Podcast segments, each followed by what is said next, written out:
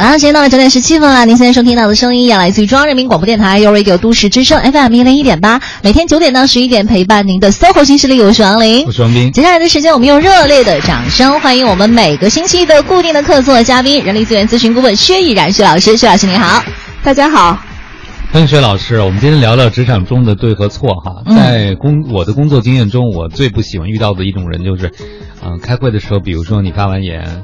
或者平时小组交流的时候，你说完话，嗯，他就会说你说这不对。啊，或者就一张嘴就是，我觉得吧，你还是先听我说，然后就什么，我告诉你怎么怎么怎么着，就是即使他的意见可能跟你还是差不多的，但是他就是总给你表现出来一种让你觉得你错了的这样的感觉。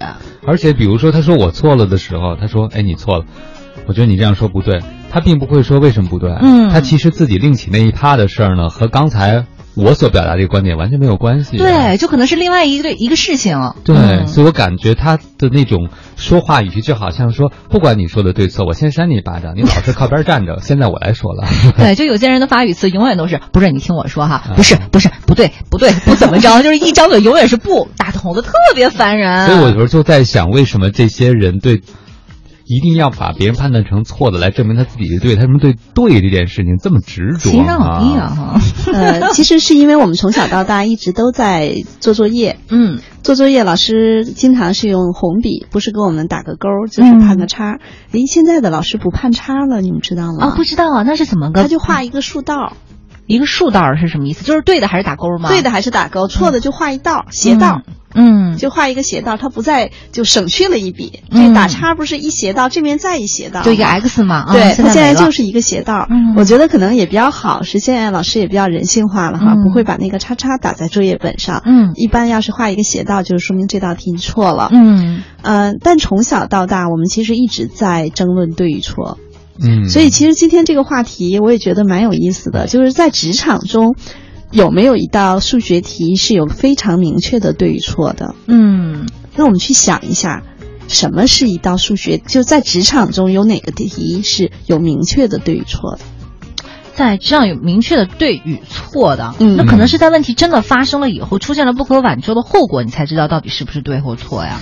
呃，比如说我们都会有公司有那个考勤制度，迟到了就是迟到了，对，就是确定发生了，它是一个非常明确的标准。嗯嗯，第二种呢，比如说现在有很多公司都是在这个叫反贿赂。就职务犯罪嘛，实际上这个也那个也是有明显的，就错就是错，涉及到所谓三观的啊，是非对错的事情。呃，还是还不完全跟三观有关，因为这个三观其实是也是模糊的，嗯，对。但有一些就是它会有非常明确的界定的标准，嗯，这个事情是对就是对，错就是错。比如说我们说迟到就是迟到了，对，不管什么原因，不管是堵车啊，还是有紧急事情啊，嗯嗯。但是现在的公司其实也蛮人性化的，弹性的。他比如说他会说你。一个月可以有多少次迟到是不扣钱的？他实际上是已经考虑到一些，比如说有什么堵车啊、地铁什么有什么故障啊等等这些关键事件。那在这种情况下，我们说，但是有大多数像刚才两位所讲的，我们在讨论会议的时候，其实有很多事情有对错吗？嗯，它并没有一个标准的评判的东西。对。哎，先讲两个小故事哈，我觉得蛮有意思的。上周呢，我在一个群里头看见大家聊天儿，然后其中有个小呃小伙伴就问了一个问题。这个问题问出来之后呢，就有另外的一个小伙伴就两个小伙伴给他支招，嗯，这事情很正常，因为群里头其实这还算一个不错的群，嗯，最可怕的群是有人问了个问题，然后下面静悄悄，所以我觉得我们这些群质量还不错，大家就来提了就来。但实际上我作为旁观者，我会发现支招的两个小伙伴给出来的建议其实稍微可能有一点小问题。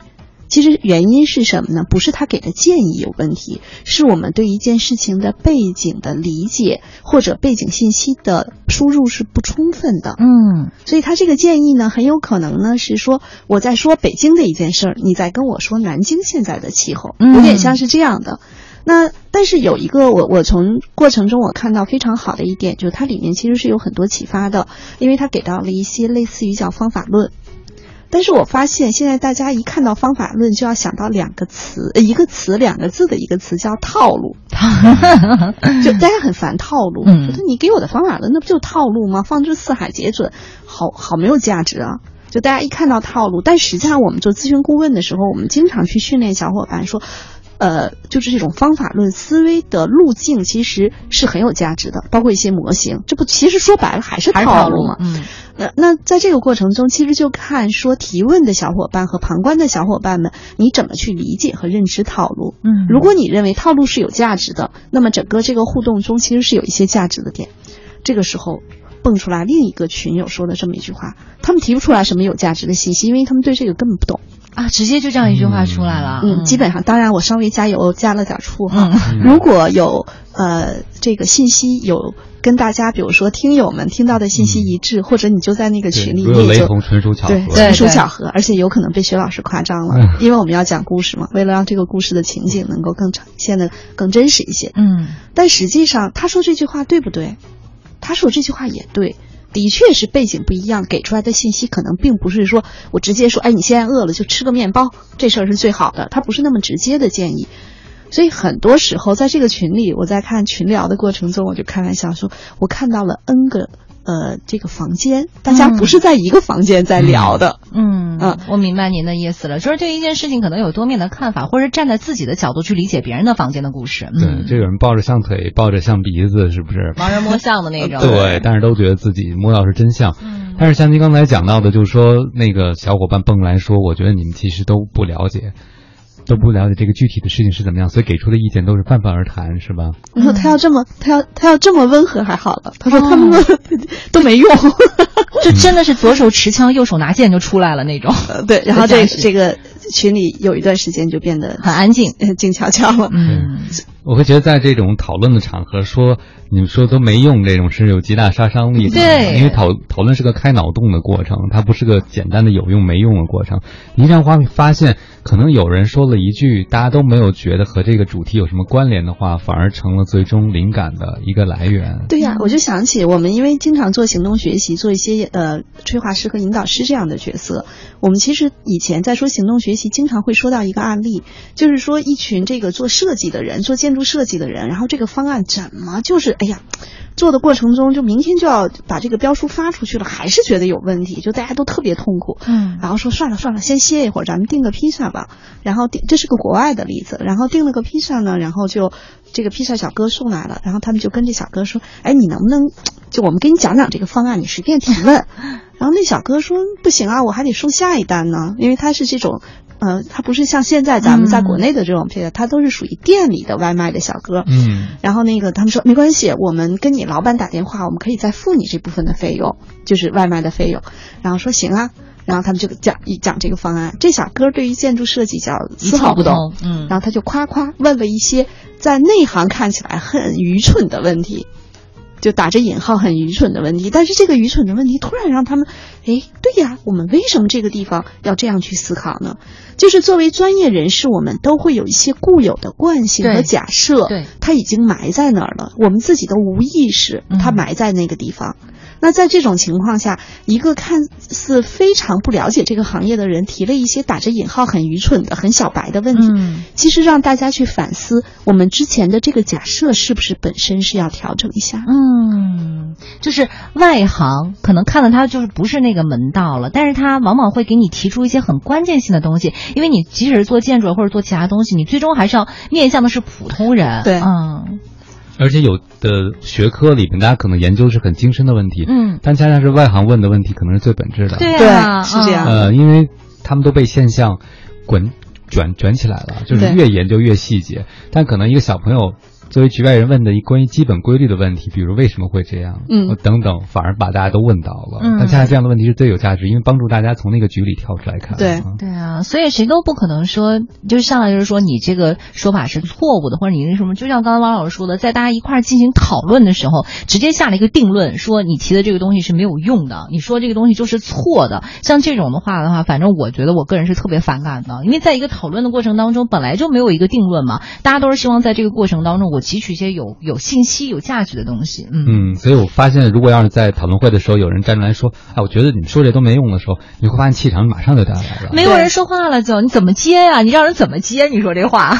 对，其实所谓的用和没用，也就是今天我们讲的所谓对错的问题。其实是个标准，只有有用的才是对的，对不对？但这有用标准是谁来衡量的？往往是说这句话的小伙伴自己来衡量，这就很霸道了。是的，反正大家呢，如果关于有相同的一些例子想要发问，或者说您觉得职场当中到底有没有绝对的对和错，或者有一些具体的例子想要向薛老师提问的话，都可以通过微信跟我们联系，在微信的公众账号搜索添加“都市之声”为好友，发送文字留言过来就可以了。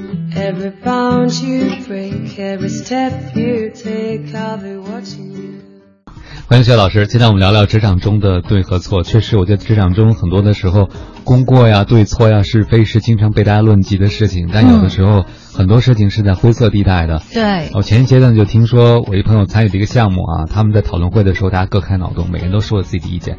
啊，最终呢，有一个小伙伴比较怎么说呢，就比较会争取领导吧。嗯。就说了他自己的意见，然后领导呢采纳他的方法。嗯。最终证明这个小伙伴对了。嗯，就是效果很不错，项目完成了，然后领导就夸他嘛，然后很多人就说，你看他真的还挺聪明的，按他说就是对了，嗯，因为有了真正的结果。但是我这朋友就说，那你也没有办法，说明我们就错了。对呀，因为你没有按照我的方式实施啊。对啊。但是有时候发现就是挺窝火的，因为最终是按照他的方案实施成了，那似乎之前他反对的所有的人就成了错误的典型。对啊，就是其实因为通往成功的路有好多条嘛，只不过他那条就是刚好也成功了，但是并不意味着就没有其他的路径可以走向成功了。嗯，这个时候有的如果小伙伴你不太对自己有清楚评估的话，就会很受挫。嗯，对，就会觉得我是不是真错了？其实未必，对不对？对，那个我最近在做很多在在行上嘛，做一些辅导的时候，有些小伙伴经常问我一句话，说：“薛老师，我这么做对吗？”嗯，或者说我这么做会不会错？然后我就会跟他讲，我说，其实你知道吗，在人生的所有选择中，只有一个选择是不可逆的。嗯，其实这也是我在看到的一句话。我看完之后，我觉得哇，这句话说的太对了，就是把宝宝生出来。就是其实你想想，人生中的所有的选择，其实你都是可以有其他的选择，对吧？比如说我们说谈恋爱可以分手，对，结婚可以离婚，但是把宝宝生出来之后，他就不能塞回去。所以，其实我每次跟我的学员说到这句话的时候，大家也都笑了。嗯，就是嗯，没有那么多事情在这一个点上的对错，对于你未来没有那么那么大的影响。包括我还遇到一些小伙伴，他的确曾经的某一个选择是稍微有一点问题，然后他来找我的时候，我说：“对你之前那个选择是有问题，但是我们没有必要再去纠结你之前那个选择。我们假设它是错的，我们也不用再去考虑它了。我们现在想一想，能不能再切换回来？”嗯。对，所以在职场中，在职业发展中，经常在我的概念中没有绝对的对与错，它不是一道数学题，说你得二十五就是对了，得三十一就是错了，没有那样的。嗯，而且每一个选择，其实每一个决策背后都有其他的风险点。嗯，对。我以前看那个商业书籍的时候，就说作为一个领导者，你可能一天中有至少三分之一的决定都是错的。对对对，嗯啊，那我我看到更有意思的，说在人事决策上，至少一半以上都是错误的，对吧？那这个那比扔钢扔钢镚的那个什么还还差劲呢。对，就我们比如说选人，不管是在面试的过程中，哎，我面试了八个人，我选了这个，很有可能其实选错了。包括我提拔人，就是在人事决策上，其实错误会非常多。嗯，但有一点，我们经常去做一些咨询项目的时候，跟很多公司的老大都会去讲说，不是说，哎，你比如说这三个小伙伴，我要选一个当经理，我可能现在选了小张，但是这个决策完了之后，他是对是错，不在决策这一点，是你把他提拔上来之后的半年你做了什么。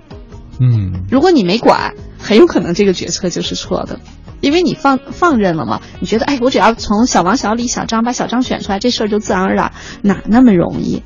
有可能你选了小张，小王和小李有可能离职了。嗯，就你在选小张的时候，你是不是要去想一想，我现在把他们三个人中的小张提拔上来，那小王和小李，我应该用什么样的方式能够让这个团队更有凝聚力，而不是分散掉？嗯，所以对错并不是说在那一瞬间的时候决定的，而是后面还有很多的工作要去做。对，基本上就是我经常举个例子，就跟打台球似的，一杆打出去了，然后你看到那个球在动，他不知道碰到哪个球，哪个球又碰到哪个，就他后面是一系列的连锁反应。嗯，就有点像之前我们都知道那个典故，就是现在的意式贴的来源嘛。嗯，就是那三 M 公司他们发明的这种胶，就是。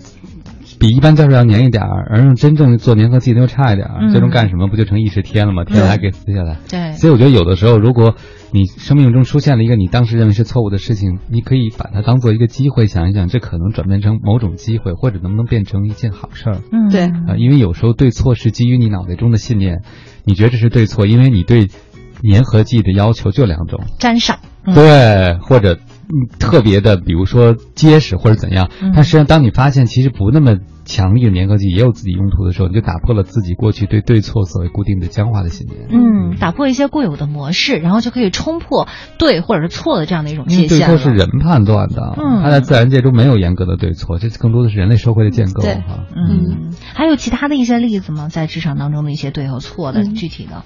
我讲一个比较有趣的例子哈，就是有一个小伙伴来找我，他说：“嗯，薛老师，我觉得我和我的直接上级之间存在一些问题。”他说：“我其实是呃。”一个是我想我是不是要换一份工作，因为我们都是觉得嘛，你跟直接上级的工作存在问题的时候，肯定是工作不爽，而且可能是两个人都不爽。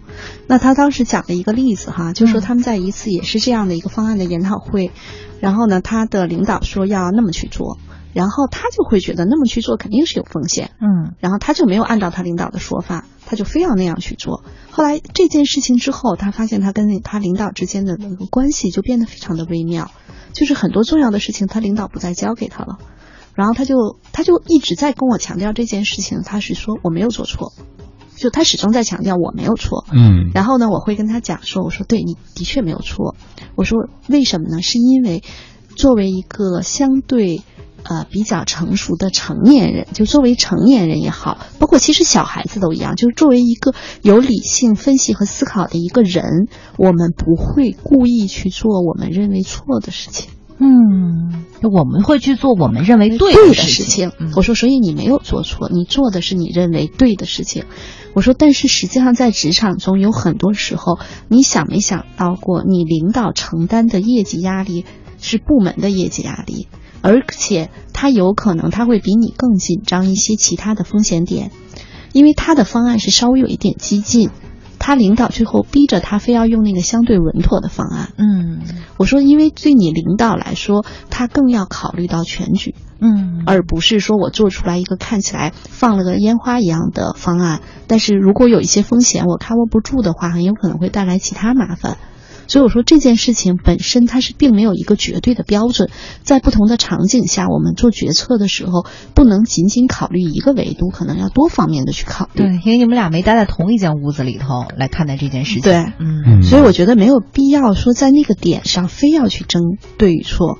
而且还有一点就是，不管是聪明的下属还是有智慧的领导，其实都要学会一种方式，就是最终我们会发现，一个方案既不是你的，也不是我的，是我们共同的方案。当然，这个是需要智慧的领导和聪明的下属共同努力的。想起了我经常引用那句话，就是说，在对和错之间还有一个区域，我们将在那儿相约。嗯，就如果一个人老是在任何事情中论定对错的时候，这个人我觉得还没有。老就已经老了，嗯，就是他有先验性的很多判断都在了，就是说他认为他会预判，他觉得我已经够智慧了，我能知道任何事情对错，但殊不知。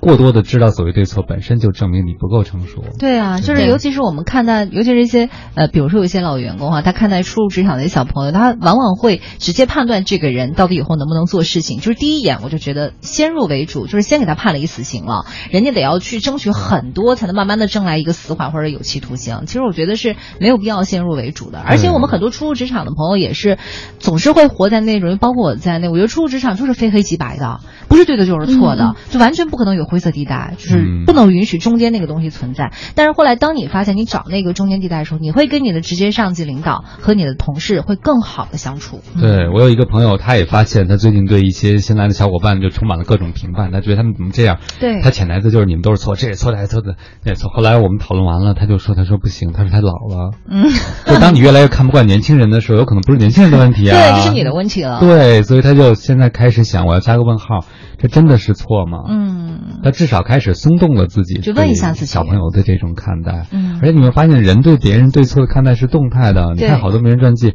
当时他做出一个勇敢的决定，结果错的时候，千人踩万人踏，你活该，就是他自负，作的是不是自我膨胀？结果最后人家绝地反击成了，人就会说，哎，真有先见之明，当时不顾大家反对，多坚持。啊 真的是这样的，我就觉得所谓的对错，千万别一时一地来评判。像徐老师刚才讲的，对，并不是动态的过程。是，并不是说一定要以最终的这种成者王，败者寇哈。对我前两天的时候有跟一朋友聊天，也是，哎，那朋友很有意思，他是也是八零后，然后他们公司现在不是进来很多九零后的小朋友嘛，然后他跟我说说，哎呀，我跟你讲，不新来的那个小朋友，因为他一直在换他的助理。不停的换助理，然后现在又换了一个，是现在招了一个男生，然后说，哎呀，这个也不行，马上我要把他换掉。我说为什么呀？他说，一个男生居然戴美瞳。然后我说，男生戴美瞳怎么了？那戴美瞳，他心思还能在工作上吗？就他就先入为主的觉得说，这个人的心思肯定没在工作上，全在染头发上，还戴美瞳上。我说，那你要先起码给他点时间，先看一下工作啊！不行不行不行，就我就马上要把他再换掉，就属于这种。不是九零后的小朋友其实很自我的，人家注意外形，但是并不代表着他就没有工作能力。嗯，对，而且还有一点就是有很多人。会把一些就是我们在成长过程中非常不喜欢的一些点，然后会把它放大、放大、放大、放大到一个价值判断上。嗯，实际上有很多人啊，就是你比如说，我经常跟他们开玩笑，我说，呃，有些人特别喜欢柠檬，有些人特别不喜欢，觉得说是毒鸡汤。但实际上，在我的概念中，就是一篇文章是不是毒鸡汤，完全看你的解读。嗯，所以一个人戴美瞳和他染头发是不是能够工作好？也并没有直接的关系，直接的关系，其实还是要看背后的你的解读。还有一点就是一定要去试。我记得我原来在公司里头，我老板，我特别欣欣赏我老板。我老板经常跟我说一句话，他说：“不要去轻易下判判断，不要去相马，然后去晒马。”就是你拉出来溜溜，看看谁到底怎么样，用事儿去说话。没错。呃，我们前面已经讨论了好多了，就是当一个人脑子里太多的所谓的绝对的对错观念的时候，有可能就意味着对你的信念很僵化，甚至有可能你开始变老了，带引号的啊，不光是身体上的，而是在思想层面。但是能够保持灵活性也是一件不容易的事情。对。那怎么才能够在职场中保持一个更开放、更灵活的态度？对别人的不同意见不会马上蹦出来说你这是错了。而是能够去想一想，有道理吗？能够从中学到什么？怎么能保持开放状态呢？嗯，呃，说三方面吧。第一个哈，就是我本科和硕士实际上都是在学经济学的，但是我是个文科生，所以数学不太好。大家也都知道哈，学经济学如果数学不好，其实也没什么出路呢。那么我们经常开玩笑说，经济学实际上啊，很多经济理论最终都是数学。但是它跟数学最大的不同，或者它跟数学也会有一些相似的地方，也不能叫最大的不同吧，就是它们都是基于假设的。当假设条件发生变化的时候，所有的最后的数学模型和推导出来的结果就会发生变化。嗯，所以我觉得在经济学的这个教育的背景下，在我的概念中，我去思考任何一件事情，我永远去想说我的假设是什么，我的假设是不是发生了变化。那我后面的推导的过程和结论又会是什么？我觉得这个是一个，就是说从理论上来讲，嗯，第二点呢是做人力资源做了这么多年，做过很多人才评估和人才发展，我就会发现人至少有六个面。我经常就随手拿出来一个正方体，就跟大家讲说，当你去看一个人的时候，他至少有六个面，你能看到几个面？顶多三个面儿，嗯，对吧？如果你转起来，可能能看到五个面儿，但是总有一个面儿在底下，对，桌子上你看不见。但实际上这是一个最简单的说六个面儿，如果它这六个面儿是魔方还拧乱了呢？嗯，那你就更看不清了。所以在这种情况下，我们不要轻易的去给别人下一个定论，说他就是什么样的人。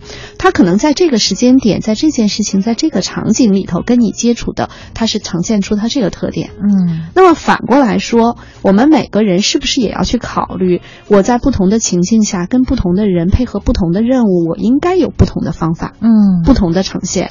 我觉得这个也是我们说的灵活性。对，呃，第三呢，我举一个例子哈，其实这个例子是特别真实的，就是我自己身上发生的。我跟我的一个合作的公司啊，当时我们在探讨一个项目的时候，我提了一些反对意见。就我们探讨的时候，这个反对意见实际上是打着引号的，是针对这个项目，我觉得他应该再从哪些角度多一些思考。嗯，然后。当时实际上，我的那个小伙伴，我的那个合作伙伴呢，他的性格也比较强势，他就相当于这种用一个叫打乒乓球的方式，梆梆梆把这个球都给你打回来了。呃，在那一刹那，实际上我的情绪有一点失控。嗯，我当时脑子里冒出来的第一个小云团是说：“是你的事儿，我就是有点多事儿了，爱怎么着怎么着，你自己看着办呗。”我只是没说出来，但是脑子里就像画漫画似的出来了一个小的云团。但是很快我就会能够抽离出来。另外，呃，我老讲这个故事，他们都说我有点神的，我就另外又拿一个云团出来，不是另外抽离出来了一个我自己。嗯。当时我就那个场景是在我那个朋友的车上哈，我们俩在讨论这个问题，两个女生都很强势，发生的一个没有冲突的冲突，没有硝烟的战争。然后我很快就会发现，我坐在车的后座上，同时又抽离出来另外一个个我在空中看着我说，就是一定要让对方想，一定要表达清楚，让对方知道这件事情你的出发点和你的建议究竟是为了什么，嗯，而不是直接提否定意见。然后这个时候的我就对我自己说了这样一句话，然后我就转换了一个方式。当我发生了一个这种呃交流模式的转换，我开始我们说，哎，那咱们澄清一下这件事情，我们讨论的前提是什么？嗯，然后我们这个期望达成的目的是什么？当我把这种语言的模式做了一个切换之后，正在开车的我的那个搭档也是一位女士嘛，我觉得她立刻就变了。哦，很神奇，嗯，就是有很多时候这个灵活性，如果你是一个抗拒的心态，你永远拿着盾，那你看到对方就永远拿着矛，嗯，如果你是能够用一种转换的方式，把你自己转换成没有了那个盾。好像对方那个毛立刻也就没有了，把把你的盾变成了一朵玫瑰放在那儿。对，所以，我我觉得这个场景是挺有意思。就我觉得我抽离出来另外一个我跟我说了一句话，嗯嗯，所以每次哈，我就也会跟很多小伙伴说说，当你的情绪上来的时候，你自己要想个办法，就你手里头拿个东西敲自己一下。那我觉得像薛老师这样的高情商真的也是难得哈。对，因为在那个当下的时候，我想，尤其是两个女生在这样的一个封闭的空间里头针锋相对的时候，很多女生想的是爱谁谁，就是或者说，哎，这个事儿反正是你自己的，你想怎么办就怎么办吧。但是你能够从这种情绪脱离、抽离出来，然后就着这个事情的本质和目标去出发考虑，换了这样的一个角度，其实我觉得哈，让我恶意的揣测一下，我觉得你的。朋友会不会觉得想哦，行了，他示弱了，那 OK，然后我们就可以做这个。其实还有一点是什么呀？我这两天在看一个那个就是微信的公众号，我忘了是哪个公众号，其实也在讲说，我们实际上有很多时候要学会示弱。嗯，尤其是女人，对，不管在什么关系当中。所以其实您在讲这例子，我一直在想，现在我不在车上。你要在车上你会怎样？对，完全不知所措，你知道吗？看两个强势的女生互相撕来撕去。但是我前一阵开一个讨论会的时候，我就发现，比如说大家会出现这种，我觉得你说的不对，我觉得那方法不行，因为因为什么什么。嗯。但是你知道这种讨论的结果是什么？大家就会说，我觉得你那个说的也不对。嗯。但其实这个说，比如说王林，我觉得你刚才那样说不对。我有时候我唯一能做的事情，我就帮着人翻译一下啊。所以其实你是希望想干什么什么什么啊？先把他的话重复一遍。因为就像薛老师刚才用那个比喻，他是。用矛杵出去了嘛？戳中了别人。其实。那个戳中是没有必要的，他直接说自己，我觉得，我希望这个东西应该是怎样的，就远比拿着矛去戳别人效果要好很多。就是你为什么一定要先去否定一下，再去说自己的观点呢？完全没有必要。你可以先去肯定一下对方，跟你就是你们俩肯定有交集的部分嘛。对啊，就是哦，王林，你说的是那个意思吧？但是我觉得，如果这样做会不会更好？嗯嗯，是的。所以说，职场当中有很多的时候，对和错来没有特别大的这种的界限，就好像我们接下来听到这首歌曲唱的一样，来自于曲婉婷的一首《没有》。什么不同？送给大家。